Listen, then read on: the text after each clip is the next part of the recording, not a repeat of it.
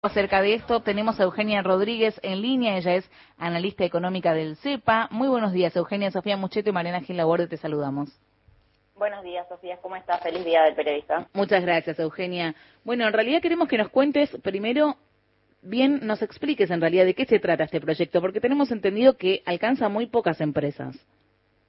Sí, así es, es un proyecto que se puede entender como una herramienta redistributiva en el sentido de que está enfocado en la ganancia extraordinaria, la renta extraordinaria, que es resultado del conflicto bélico, es decir, en el contexto internacional generado por la guerra entre dos países, Rusia y Ucrania, que produjo un alza en los precios puntualmente en lo que tiene que ver con el rubro alimentos, por ser dos naciones que tienen un rol central, por ejemplo, en lo que es la exportación de trigo, en ese contexto, la ganancia extraordinaria generada por algunas empresas, este objetivo tiene, eh, digamos, esta herramienta, perdón, tiene el objetivo justamente de recaudar para redistribuir y que no quede únicamente en pocas manos, siempre considerando que se trata de una renta que no es producto de mayor inversión, producción, sino que justamente está atada a este contexto extraordinario, bueno, y lamentable, que es el conflicto bélico y todo lo que genera con un impacto mundial sobre todo en alimentos y pensando también en nuestro país, donde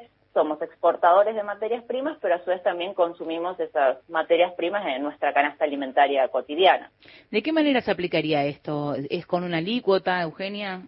Así es, está dirigido puntualmente a empresas que tengan una ganancia neta imponible que sea superior a los mil millones de pesos, es decir, son muy pocas empresas. Si se hace una estimación según el año anterior, el 2021, el gobierno da cuenta de que sería un 3% aproximado del total de las empresas. Fundamentalmente estamos hablando de empresas del sector agropecuario y dentro de ese sector, sobre todo lo que tiene que ver con, las exportadoras, las grandes exportadoras de los que comercian en, el mundo y algunas del sector energético mejor, en menor medida, casi nada o nada directamente de lo que tiene que ver con el sector industrial.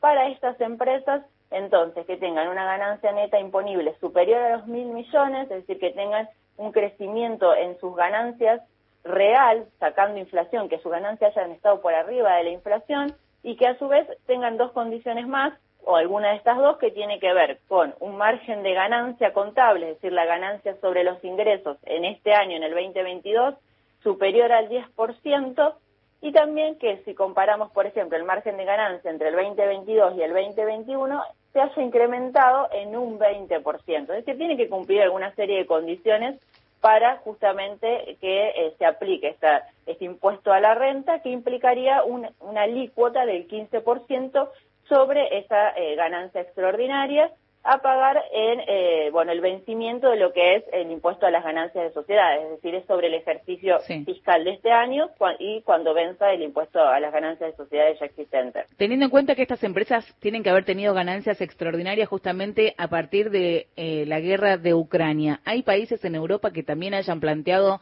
iniciativas parecidas? Sí, así es. No, no es una idea argentina, no es algo que solo Argentina está eh, poniendo en discusión, sino que, por ejemplo, te nombro dos casos concretos, que es Gran Bretaña e Italia, ambos tienen, eh, bueno, un impuesto a la renta inesperada, a la ganancia inesperada, puntualmente, por ejemplo, en el caso de Gran Bretaña, las energéticas, con eh, un impuesto del 20% extra por una, del 25%, perdón, extra por un año. Se estima que esperan recaudar 5 mil millones de libras, en el caso de Gran Bretaña. Italia también eh, se trata de un impuesto único, un porcentaje similar, 25%. También comparan ejercicio fiscal 2020-2021 con el 21 y hasta marzo del 22. Y está destinado, por ejemplo, en Italia a lo que es también asistencia al trabajo y eh, a pensionados, jubilados.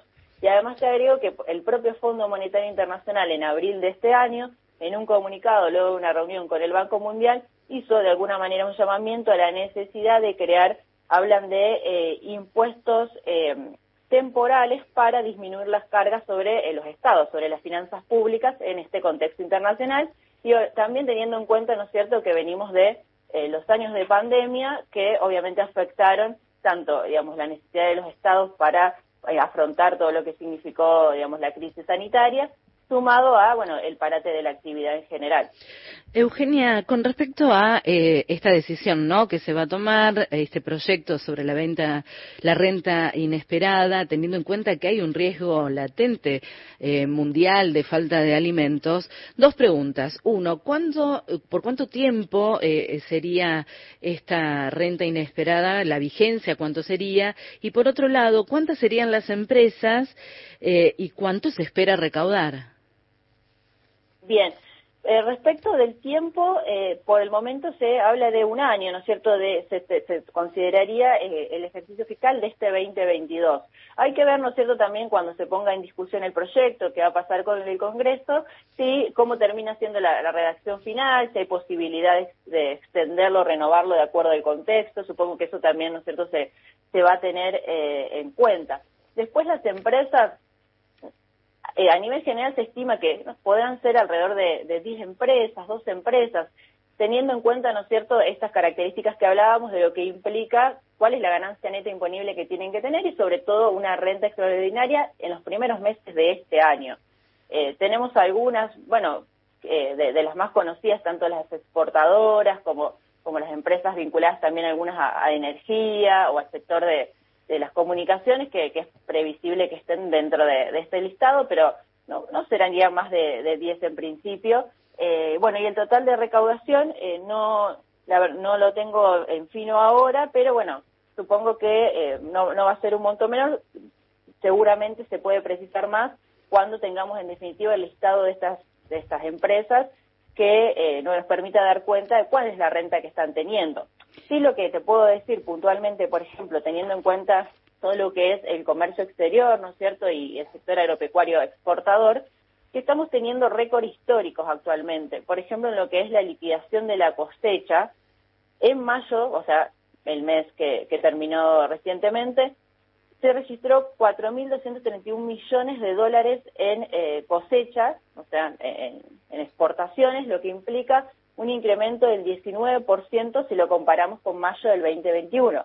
Y en los primeros cinco meses de este año tenemos récord también de 15.300 millones eh, en total, también un incremento de aproximadamente el 15% acumulado entre este trimestre, si comparamos, perdón, este, estos meses con el, eh, los mismos meses del año anterior. Por eso, por, eso Eugenia, si bien eh, afectaría o, impactaría en el 3% del total de las empresas, definitivamente es un proyecto que busca la redistribución.